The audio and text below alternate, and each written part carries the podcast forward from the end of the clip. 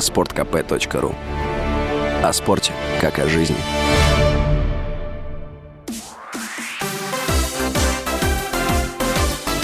Новости спорта. Матч российского теннисиста Даниила Медведева и француза Адриана Маннарина во втором круге Уимблдона прервали из-за наступления темноты и плохого освещения. Первые два сета были в пользу Медведева со счетом 6-3-6-3.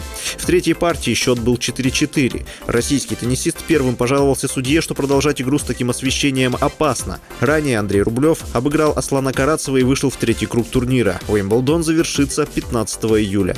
Общий призовой фонд турнира составляет почти 45 миллионов фунтов.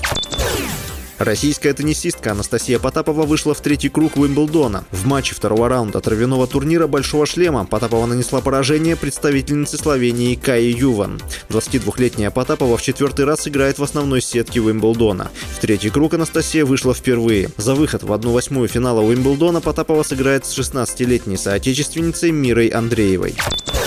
Павлу Буре вручили орден Александра Невского. Буре – специальный представитель Федерации хоккея России по международным делам и член Совета Международной Федерации хоккея. Он получил орден за успешную подготовку спортсменов к зимним Олимпийским играм 2022 в Пекине. Тогда сборная России по хоккею завоевала серебро. С вами был Василий Воронин. Больше спортивных новостей читайте на сайте sportkp.ru Новости спорта.